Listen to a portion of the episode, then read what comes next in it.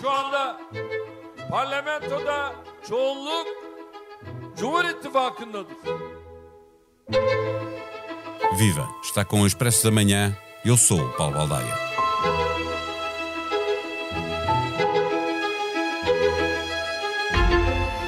Há 20 anos no poder, Erdogan chegou à primeira volta das presidenciais no domingo passado, com as sondagens a apontar como certa a sua primeira derrota.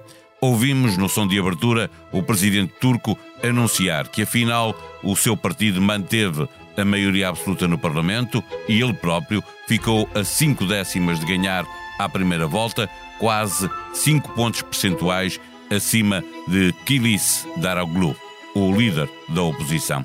É certo que vai ter de disputar uma segunda volta, mas de derrotado nas sondagens passou a favorito e a sua reeleição é muito provável. Tendo experimentado o receio de perder, a vitória de um poder autoritário e pouco respeitador dos direitos da oposição e das minorias pode endurecer ainda mais o regime.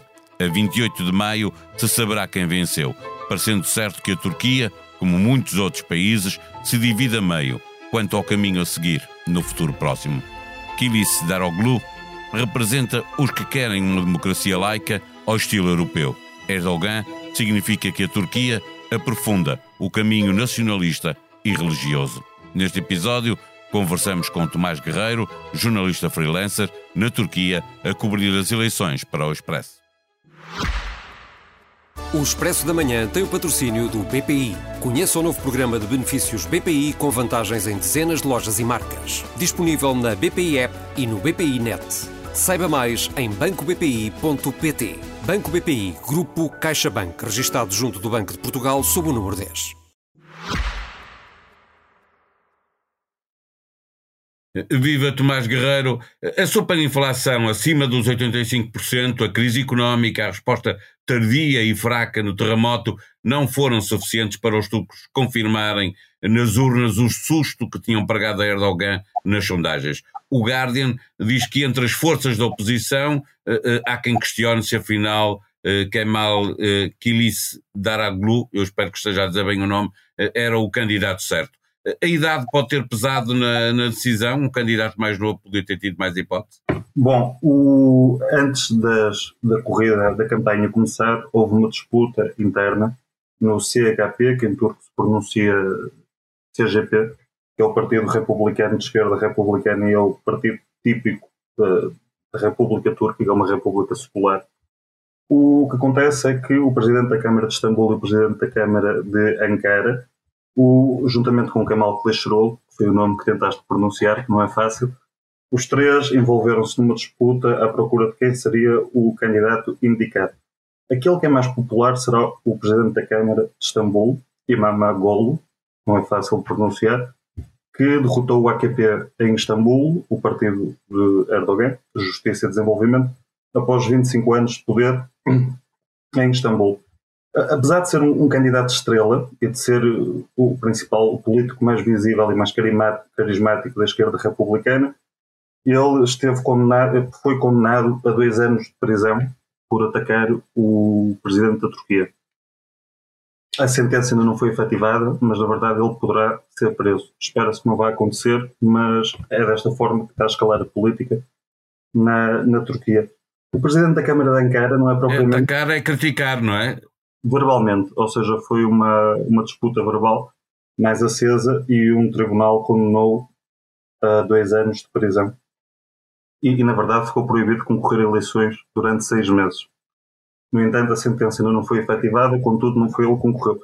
Kemal Kılıçdaroğlu é um candidato mais velho e é um candidato que é deputado há 12 anos, uh, ou aliás é deputado há 20 anos e há 12 que preside o Partido Republicano e, além disso, é um indivíduo conciliador e que não é propriamente uh, um indivíduo de disputa retórica. E, e, isso encaixa muito na candidatura que foi feita, que foi uma candidatura feita com vários partidos e com o objetivo de criar concílios na Turquia.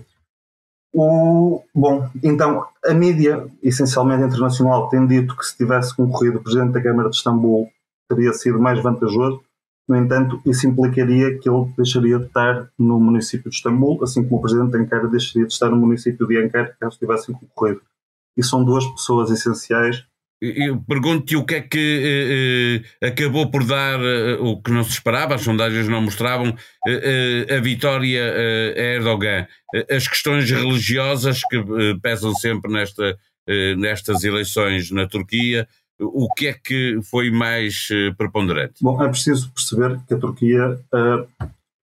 um destes dias eu entrevistava um deputado da Assembleia da, da Turquia, do Partido Republicano, e ele dizia no Paquistão também há eleições. E isto é muito factual no sentido que a máquina pública trabalha toda a favor de Erdogan. Uma boa parte da mídia trabalha a favor de Erdogan. Uma grande quantidade das famílias turcas tem a sua subsistência relacionada com as atividades do partido ou com as atividades do Estado. E isto cria um determinado clientelismo, uma relação entre o eleitor e o político que não é de todo saudável e que prejudica muito uh, qualquer mudança de, de, poder. Acho que esse é o primeiro ponto. Outro ponto é, de facto, o, o público de Erdogan é um público extremamente religioso. E convém aqui salientar um ponto que é interessante, que é o AKP venceu as eleições legislativas em Ankara e em Istambul, mas perdeu as presidenciais. Isto quer dizer que Kemal Kılıçdaroğlu conseguiu retirar votos aos, ao Erdogan, aos eleitores do AKP. E eu acredito que o presidente da Câmara de Istambul não conseguiria fazer isso porque é um político muito mais de confronto, em vez de ser conciliador. E, e deixa-me perguntar-te para onde poderão ir os votos do terceiro candidato, que são cerca de 5%, e portanto eh, eh, ele aparece aqui como eh, um fazedor de reis, não é? se ele conseguir mobilizar os votos dele eh, para um dos candidatos, esse candidato ganha. Sim, mas ele ainda não se pronunciou. E, e além disso, é foi surpreendente a quantidade de votos que ele teve devido à instabilidade da candidatura. Ele é de extrema-direita e, e, teve. O AKP ele está associado também ao MHP, que é um partido de extrema-direita que teve 10% eh, nas eleições legislativas. E é daí que vem o terceiro candidato, o Sinan Ogan. Eh, ele foi expulso desse partido em 2015 e, entretanto, conseguiu reunir um conjunto de pequenos partidos instáveis de extrema-direita e juntou-os a todos para fazer uma candidatura às presidenciais. Ninguém estava à espera desta votação, ele conseguiu ter esta votação, uma direita militar, uma direita uh, agressiva, muito nacionalista, não tanto religiosa, mas muito militarizada. Ele tem muitas relações com a Rússia, com, com Moscou, e estudou em, em Moscou, por exemplo. E, bom, sim, neste momento torna-se um, um elemento-chave no que pode ser o resultado desta, desta eleição. Contudo, uh, fontes do GHP, do, do Partido de Esquerda Republicana, disseram que não seria certo que o eleitorado dele fosse todo para Erdogan. Pode dividir-se. Erdogan começou como primeiro-ministro em 2003, depois presidente, já está no poder há 20 anos, e isso em todo o lado vai tornando os governos mais autoritários, menos tolerantes eh, com, com as críticas. Eh, é de esperar que no pós-eleições, eh, com uma vitória de novo de Erdogan, haja um endurecimento do governo em relação aos seus opositores? Mais é difícil. O, claro que pode, pode sempre endurecer mais, mas uh, neste momento a sociedade turca já é bastante autocrática e já é bastante controlada. Por exemplo, as redes sociais são regularmente uh, desligadas em momentos críticos, quando o governo tenta controlar os ciclos de informação uh, deita abaixo as redes sociais. Existem opositores políticos presos, por exemplo, em 2013, quando foram o, os protestos na Praça de Istambul e os protestos por todo o país, o Genci Park, não é? ficou, assim, ficou assim conhecido. O que aconteceu foi uh, arranjou-se um bode expiatório, Osman Cavalar, um empresário, que foi preso, entretanto, e foi condenado à prisão perpétua por supostamente ter incentivado os protestos. Bom, por os ter financiado. E, e, e, não só, existe uma operação militar no leste da Turquia contra os curtos que não é clara, ninguém percebe muito bem o que é que está a acontecer constantemente, são presos terroristas, mas o terrorismo também é uma forma de abanar uma bandeira para aumentar as medidas de segurança internas, não é? uma forma de criar medo. O, e, de facto, é um regime extremamente ditatorial e que ainda se vai tornar mais ditatorial ainda. O, em 2016, houve um momento que é muito importante que eu acho que o Ocidente não o percebeu totalmente, que foi Uh, houve um suposto golpe de Estado uh, da Turquia, feito por colaboradores de Fatah Gulen, que entretanto está exilado nos Estados Unidos, muitos deles foram presos. Mas esse, esse golpe de Estado, ele, uma boa parte da oposição diz que foi uma encenação. E a verdade é que o Erdogan pediu ao seu povo para sair à rua e para combater os poucos militares que estavam a fazer o golpe de Estado. E na manhã do dia seguinte, nós tínhamos militares no meio de uma praça a serem chicoteados por civis. É uma cena totalmente bárbara. Para fecharmos a nossa conversa, porque eu queria perceber uma, um, um, último ponto que tem a ver com o facto do Kilice uh, uh, Daroglu, uh, é assim que eu consigo dizer, uh, tinha tinha entre as suas promessas a reconstrução com lagos que ligam, eh, laços que ligam a Turquia eh, à Europa. Esse foi um tema que, eh, que gerou debate da campanha ou passou à margem? Não, é um tema importante e é um tema utilizado pelos dois partidos. Por um lado o GHP, o, o que acaba por fazer é falar para o seu eleitorado, porque a Turquia é um país com muita gente ocidentalizada, é um país com uma grande cultura ocidental, e ao mesmo tempo é utilizado pelo AQP para falar também aos seus eleitores, pró-islâmicos, pró-árabes, e e utilizar esse tema como exemplo de vamos perder soberania, vamos perder identidade caso uh, o Kemal Kılıçdaroğlu vença as eleições. Kemal Kılıçdaroğlu usa esse tema para os seus eleitores também e para o futuro da Turquia, que a quer aproximar ao Ocidente e convergir com os países da NATO.